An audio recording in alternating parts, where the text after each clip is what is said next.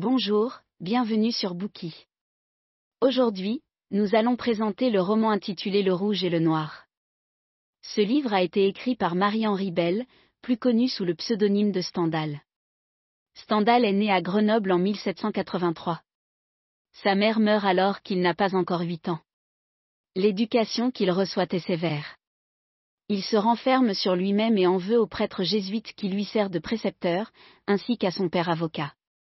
Heureusement, son grand-père, qui a beaucoup de gentillesse et d'affection pour lui, l'empêche de mal tourner.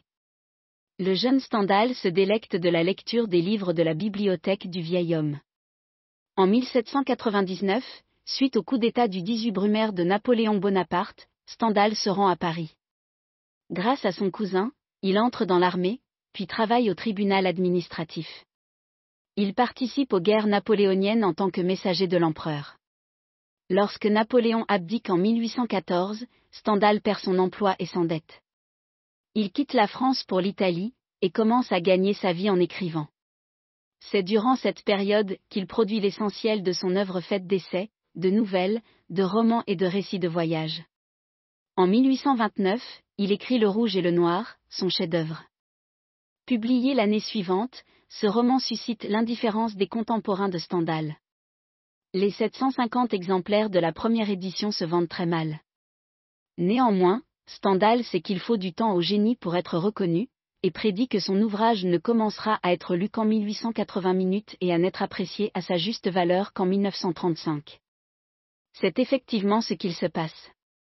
Le rouge et le noir ne suscitent l'enthousiasme du public qu'un demi-siècle après sa première impression. L'écrivain réaliste français, Émile Zola, dit de Stendhal qu'il est l'un de ses maîtres. L'auteur russe Léon Tolstoï, quant à lui, fait l'éloge des descriptions psychologiques opérées par Stendhal dans ses romans. Selon le lauréat du prix Nobel de littérature André Gide, Le Rouge et le Noir est un livre en avance sur son temps, destiné aux lecteurs du XXe siècle. Bien que peu connu à son époque, Stendhal est devenu, grâce à cet ouvrage, une figure incontournable de la littérature française.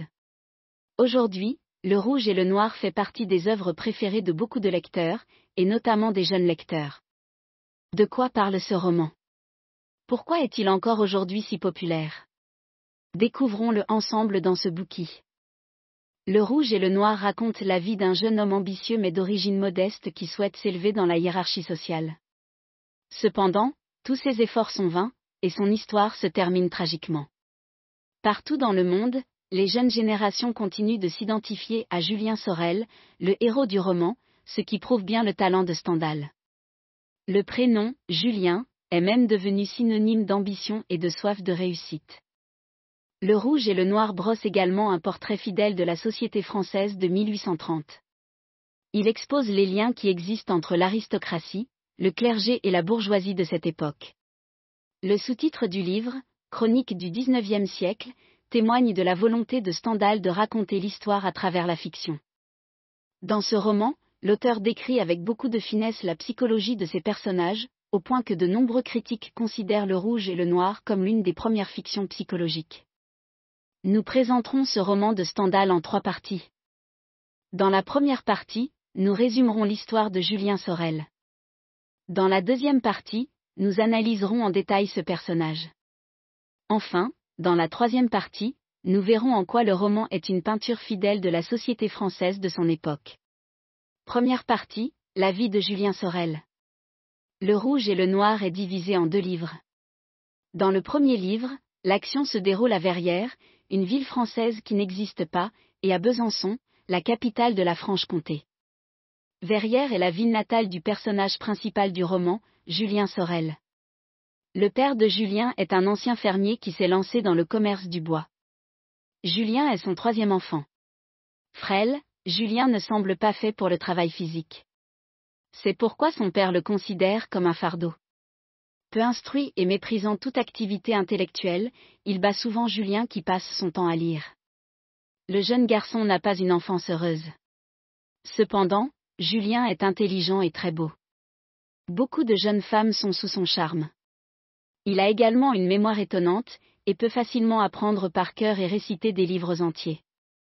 Le jeune Julien étudie le latin et l'histoire auprès d'un ancien chirurgien de l'armée napoléonienne.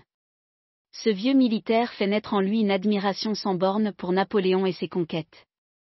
Tout comme l'ancien empereur, Julien veut s'affranchir de ses origines modestes et s'élever dans la hiérarchie sociale. Cependant, dans la société de son époque, il n'est pas facile d'y arriver.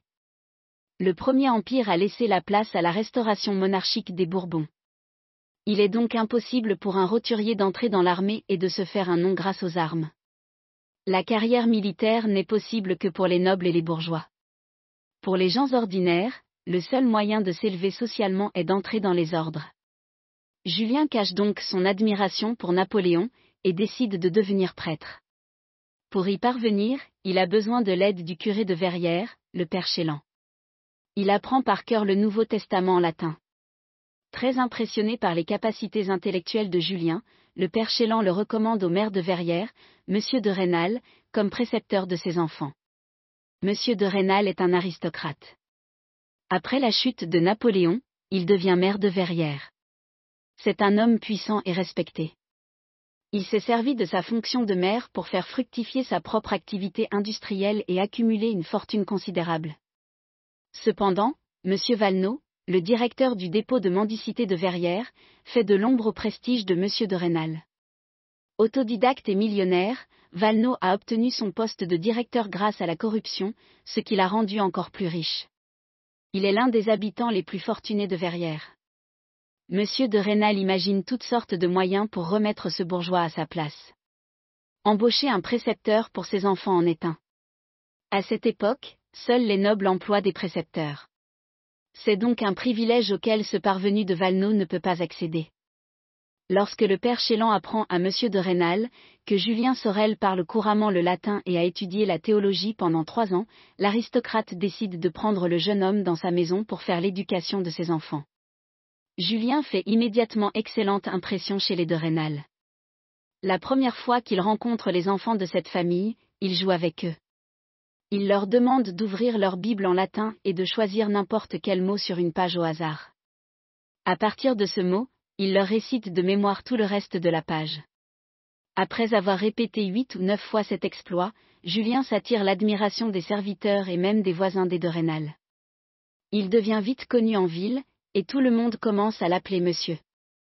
Intelligent, jeune et beau, Julien a tout pour plaire aux dames de la maison. Madame de Rênal l'apprécie beaucoup et l'aide financièrement. Elle trouve sa spontanéité et son ignorance des codes de la bonne société attachante. Elle voit en lui un esprit noble et humain, et lui accorde beaucoup d'importance. Elisa, la femme de chambre de Madame de Rênal, est elle aussi très attachée à Julien Sorel. Elle est même amoureuse de lui. Elle lui propose de l'épouser, mais Julien refuse. Elisa se confie à Madame de Rênal, qui, en apprenant que sa femme de chambre a proposé à Julien de l'épouser, tombe malade, et se met à en vouloir à sa domestique. Madame de Rênal ne recouvre la santé que lorsqu'elle comprend que Julien a décliné la demande en mariage d'Elisa. Elle se rend soudain compte qu'elle aussi est amoureuse du jeune homme. À 19 ans, Julien ne comprend pas grand-chose à l'amour. Bien qu'il trouve Madame de Rênal belle, il ne l'aime pas, ou du moins, pas au début. Il croit qu'elle le méprise, comme toutes les aristocrates. Julienne la voit que comme un membre de la classe supérieure qu'il lui faut conquérir s'il veut s'élever socialement. Il doit la séduire parce qu'elle est belle et élégante, mais surtout parce qu'elle occupe une position sociale qu'il convoite. C'est cependant la méchanceté de M. de Rênal envers Julien qui détermine ce dernier à séduire Madame de Rênal. Monsieur de Rênal réprimande en effet souvent durement Julien pour des fautes minimes. À chaque fois, Julien maudit cet homme ingrat. Il veut maintenant se venger des humiliations qu'il a subies de sa part en lui volant sa femme. Bien qu'inexpérimenté en amour, Julien se lance dans cette entreprise de séduction. Ses avances sont maladroites, mais comme Madame de Rênal est follement amoureuse de lui, elle ne lui résiste pas. Julien n'arrive pas à croire qu'une aristocrate comme Madame de Rênal puisse véritablement aimer un roturier comme lui. Il finit cependant par comprendre qu'elle l'aime plus que ses propres enfants. Tous ses doutes disparaissent alors, et il tombe lui aussi follement amoureux d'elle. Mais leur relation passionnelle est difficile à cacher. Elisa découvre bientôt leur secret et le révèle à M. Valneau. Peu de temps après, toute la ville est au courant. Le père Chélan ordonne à Julien de quitter Verrières, et d'entrer au séminaire de Besançon pour poursuivre ses études de théologie. Au séminaire, Julien a du mal à s'intégrer. Il est très cultivé et a déjà une solide formation en théologie. Il surpasse la plupart des autres séminaristes qu'il trouve médiocres. Il se sent supérieur à eux, et ne partage rien de commun avec eux. Il fait étalage de ses connaissances à chaque occasion. En classe, c'est toujours lui qui répond et obtient les meilleures notes. Il s'émancipe de plus en plus de l'autorité et se met à penser par lui-même, ce qui n'est pas du goût des religieux. Au début du XIXe siècle, le pouvoir de l'Église catholique ressort affaibli du siècle des Lumières. L'Église catholique a toujours considéré ce mouvement intellectuel comme un ennemi né du scepticisme. Elle pense que la connaissance fait douter de la vérité des dogmes religieux et estime que les livres sont dangereux. Les séminaristes ne doivent donc pas avoir leurs propres opinions théologiques, mais croire aux dogmes et respecter les règles sans poser de questions. Pour être bien intégré au séminaire, il faut être médiocre.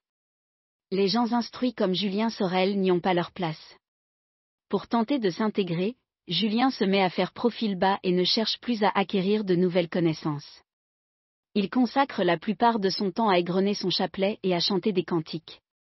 Malgré son changement d'attitude, les autres séminaristes continuent de le rejeter.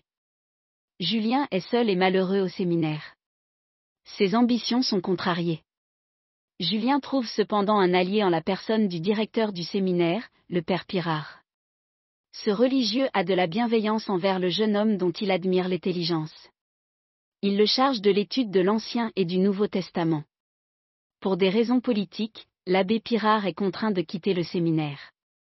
Grâce au marquis de la Mole, il devient curé à Paris. Il recommande Julien au marquis comme secrétaire. L'action du deuxième livre du roman commence alors que Julien se rend à Paris avec l'espoir de parvenir enfin à s'élever socialement. Julien gagne rapidement la confiance du marquis. Beaucoup de nobles le traitent avec respect, et le jeune homme semble avoir un bel avenir devant lui. Contrairement à M. de Rênal, le marquis de la Mole est très respectueux envers Julien il lui parle comme à un égal et à un ami. Cela ne signifie cependant pas que le marquis considère réellement le jeune homme comme son égal. La bonté du marquis envers Julien est celle qu'un supérieur doit à son subordonné. Il admire l'intelligence du jeune homme, mais méprise ses origines modestes. Les sentiments du marquis à l'égard de son secrétaire sont contradictoires. D'une part, il souhaite se rapprocher de Julien, mais d'autre part, il se sent obligé de maintenir une distance avec lui, en raison du fait qu'ils ne viennent pas du même milieu social. Le marquis résout le problème en prétendant que Julien est le fils illégitime d'un ami aristocrate. Il s'arrange même pour qu'on décerne la Légion d'honneur à son jeune secrétaire. Dès lors, le marquis n'hésite plus à être encore plus proche de Julien qu'auparavant. Grâce aux relations du marquis, Julien aide son père à devenir le nouveau directeur du dépôt de mendicité de Verrières. Il se sert de sa nouvelle position sociale pour en tirer des avantages personnels tout en se sentant coupable d'agir ainsi. Julien s'adapte très vite au mode de vie parisien. Il attire bientôt l'attention de la fille du marquis, Mathilde. Bien que Mathilde de la Mole ait de nombreux prétendants de haut rang, elle ne s'y intéresse pas. Elle sait que les titres et les positions s'achètent. En revanche, le courage est rare chez les jeunes aristocrates qui peuplent son salon, et c'est pourquoi elle les méprise. Elle aime les hommes ambitieux et fiers. Julien entre dans la vie de Mathilde, au moment où celle-ci est fatiguée de ses amis aristocrates. La jeune femme se trouve courageuse de tomber amoureuse d'un garçon aux origines si modestes. Elle voit cependant en lui une âme noble et fière. Ce n'est pas un courtisan. Contrairement aux prétendants de Mathilde, Julien ne s'abaisse pas devant elle, et est apparemment aveugle à sa beauté et à sa position sociale. Julien lui parle plusieurs fois de l'admiration qu'il a pour Napoléon. Comme Mathilde partage ce goût pour l'héroïsme, son affection pour le jeune homme grandit. Julien a également de grandes ambitions, et Mathilde s'imagine qu'il fera un jour quelque chose de grand, et deviendra un héros national. Tout cela rend Julien irrésistible aux yeux de Mathilde. Julien comprend vite que Mathilde est amoureuse de lui, mais ses sentiments à son égard sont plus complexes. Bien qu'il n'aime pas l'arrogance de la jeune femme, il est attiré par sa grâce et sa beauté. Le fait d'avoir éclipsé tous les jeunes aristocrates dans le cœur de Mathilde le remplit de fierté. Il pense qu'avoir une liaison amoureuse avec Mathilde serait une façon pour lui de prendre sa revanche sur tous ceux qui l'ont méprisé par le passé. Il reste cependant sur ses gardes, et se méfie des avances de Mathilde. L'aime-t-elle vraiment ou lui fait-elle une blague cruelle? De peur que la jeune femme se joue de lui, Julien la tient volontairement à distance. Mais cela rend Mathilde encore plus amoureuse et audacieuse. Elle va jusqu'à lui écrire une lettre, pour l'inviter à passer la nuit dans sa chambre. Julien hésite, mais finit par accepter l'invitation. Leur premier rendez-vous galant est bizarre. Julien entre dans la chambre de Mathilde par la fenêtre au moyen d'une échelle. Après quelques élans amoureux, la jeune femme éprouve soudain de la gêne et l'atmosphère devient froide. Elle ne ressent tout à coup ni joie ni passion d'être avec Julien. Elle hésite, mais se souvient que c'est elle qui a voulu qu'il soit là. S'il a eu le courage d'accepter son invitation, elle doit avoir à son tour le courage de se donner à lui. Elle pense qu'il est de son devoir de plaire à son amant. Son raisonnement la décide donc à aller jusqu'au bout et à faire l'amour avec Julien. Julien non plus n'est pas très heureux d'être avec Mathilde. C'est aussi un raisonnement qui le pousse à passer la nuit avec elle. Il se dit que conquérir une jeune aristocrate est une consécration. Cela flatte son ego. Par conséquent, ni Julien ni Mathilde n'ont envie de coucher ensemble, mais ils le font quand même, chacun pour une raison différente. La relation que Julien a avec Mathilde est complètement différente de celle qu'il avait avec Madame de Rênal. Julien aimait Madame de Rênal de tout son cœur, et celle-ci l'aimait aussi passionnément. En revanche, sa relation avec Mathilde est faite de calculs. Julien pense que Mathilde le méprise, et il cherche donc constamment à l'amadouer en jouant sur ses sentiments. De son côté, bien que Mathilde trouve piquant d'aimer un roturier, elle craint que cela nuise à la position sociale qu'elle occupe. À chaque fois que Julien veut lui plaire, elle se met à regretter de s'être abaissée à aimer cet homme socialement inférieur à elle. La relation entre Julien et Mathilde n'est donc pas équilibrée. Ils sont souvent agressifs l'un envers l'autre, et se soupçonnent mutuellement d'être ensemble par calcul. Grâce au conseil d'un ami, Julien parvient à s'attacher définitivement Mathilde qui tombe enceinte. Celle-ci veut dès lors épouser Julien. Face à l'insistance de sa fille, le marquis de la Mole n'a d'autre choix que d'acquiescer et d'accepter ce roturier comme gendre. Il anoblit Julien et lui donne un bien qui rapporte 36 000 francs par an. Il le fait également entrer dans l'armée au grade de lieutenant de cavalerie. Grâce à la famille de Mathilde, Julien s'apprête à tirer un trait définitif sur ses origines modestes, et à devenir le riche aristocrate qu'il a toujours rêvé d'être. Il est ravi de la tournure prise par les événements. C'est alors qu'une simple lettre brise les rêves de Julien. Le marquis de la Mole écrit à Madame de Rênal pour s'enquérir de ce qu'elle pense de Julien. Celle-ci fait une réponse amère et dit du mal de lui. Elle écrit que Julien est pauvre et cupide et que c'est un libre penseur. Elle l'accuse également de toujours chercher à séduire les femmes dont il pourra tirer des avantages. Après avoir lu la lettre de Madame de Rênal, le marquis de la Mole est convaincu que Julien est quelqu'un d'immoral, et il refuse de le laisser épouser sa fille. Il demande à Julien de s'exiler en Amérique en lui promettant de lui verser une pension de dix mille francs par an. Tous les rêves de Julien s'effondrent. Madame de Rênal, la femme qu'il avait aimée, venait de ternir sa réputation et de blesser son orgueil. Fou de rage, Julien se rend à Verrières, et va trouver Madame de Rênal qui assiste à la messe. Au beau milieu de l'église, il sort une arme à feu tire deux fois sur Madame de Rênal qui tombe au sol. Madame de Rênal survit à l'attaque, mais Julien est jugé pour sa tentative de meurtre et est guillotiné. Le cœur brisé, Mathilde emporte la tête coupée de son amant et la fait enterrer. À peine trois jours plus tard, Madame de Rênal, accablée de chagrin, meurt également. C'est ainsi que se termine la triste histoire de l'ambitieux Julien Sorel. Merci d'avoir écouté. Vérifiez le lien ci-dessous pour déverrouiller le contenu complet.